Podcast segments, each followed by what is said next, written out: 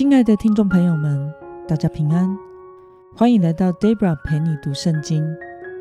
今天是二零二二年三月二十五号。今天的你过得好吗？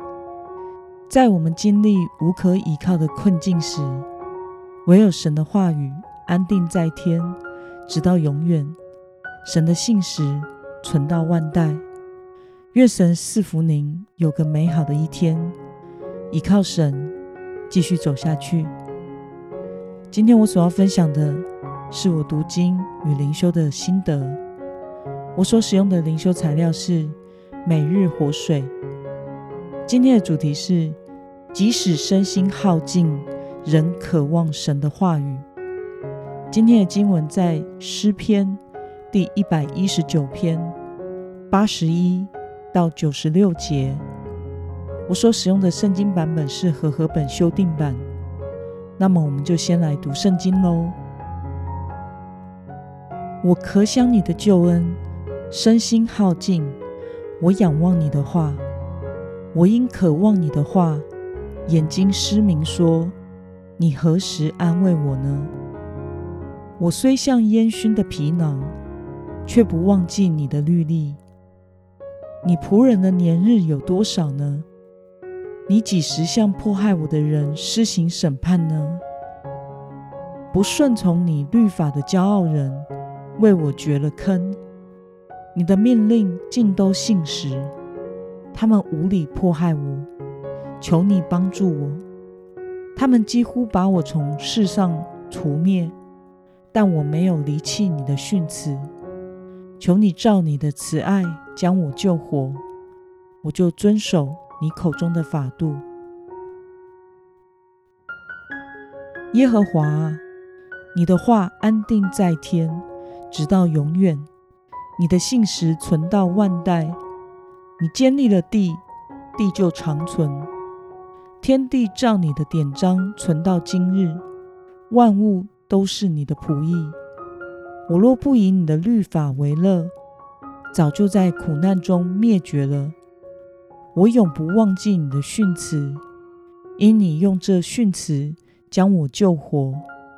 我是属你的，求你救我，因我寻求了你的训词。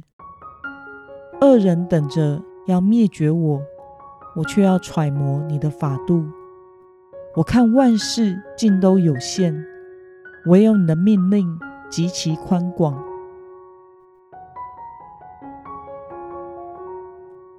让我们来观察今天的经文内容。诗人是如何形容自己的身心状态呢？我们从经文中的八十一到八十二节可以看到，诗人以对神救恩的渴望，表达自己在疲乏困倦的情况下对神话语的恳切渴慕，甚至以夸饰法来形容。他这样眼巴巴的渴望，到达了眼睛失明的地步。那么，诗人认为自己在苦难中仍然能够存活的原因是什么呢？我们从经文中的九十二到九十三节可以看到，诗人认为自己能在苦难中继续存活的原因是他依靠神的训词。神的话，他以神的话为乐，神以他的话语赐下生命，将诗人救活。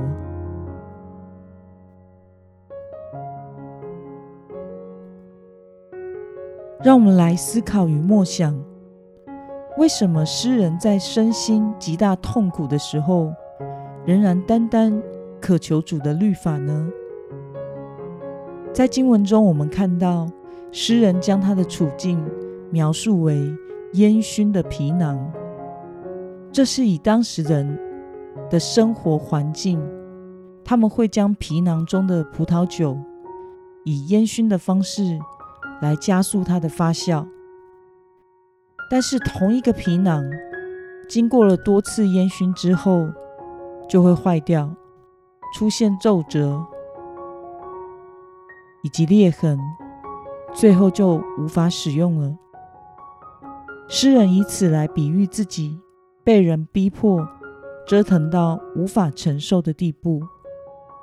一般人到这样的情况，都会想要报复对方，以牙还牙，以眼还眼，甚至是与对方拼了。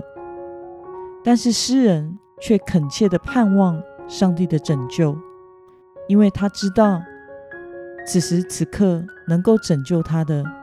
并不是这世间的任何力量或是权柄，而是那一位全能的神。因此，诗人呼求主的慈爱怜悯，渴望神赐下生命的话语。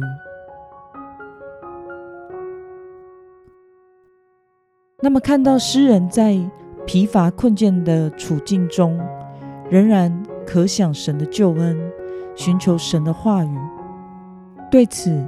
你有什么感想呢？这使我想起有一首诗歌，叫做《住在你里面》，它取材自诗篇第六十三篇。这是大卫王在旷野时所作的诗，歌词如下：在干旱无水之地，我渴慕你；在旷野无人之处，我寻求你。得救在乎归回安息。得力在乎平静安稳，我等候你，如鹰展翅上腾，住在你里面，住在你里面，如同枝子与葡萄树紧紧相连，住在你里面，住在你里面，领受生命活水泉源，永不枯竭。我想，诗人是在困境中真正认识了神。他明白，他活下去唯一的盼望，就是依靠神的话语。神的话语就是神的救恩应许的证明。在困境中寻求神，是我们唯一的出路。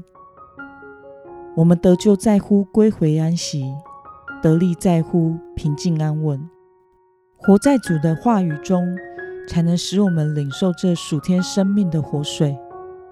神是永不枯竭的活水泉，从我们里面涌出，直涌到永生。那么今天的经文可以带给我们什么样的决心与应用呢？在最近一次你身心疲惫的情况下，透过神的话语得着安慰与力量，是在什么时候？为了能在苦难中可想神的救恩，靠着神的话语而活，你决心要怎么做呢？让我们一同来祷告。亲爱的天父上帝，感谢你透过今天的经文，使我们看到诗人在身心痛苦的时候，仍然单单渴求主的律法、神的话语，因为他知道在这样的处境中，能够拯救他的。不是这世界上的任何力量或是权柄，而是你全能的神。因此，诗人呼求你的慈爱怜悯，渴望你赐下生命的话语。求主帮助我，在遇到困难的时候，也能像这位诗人一样，紧紧抓住你的话语，单单渴慕你的拯救，从你那里得着生命。奉耶稣基督得胜的名祷告。阿门。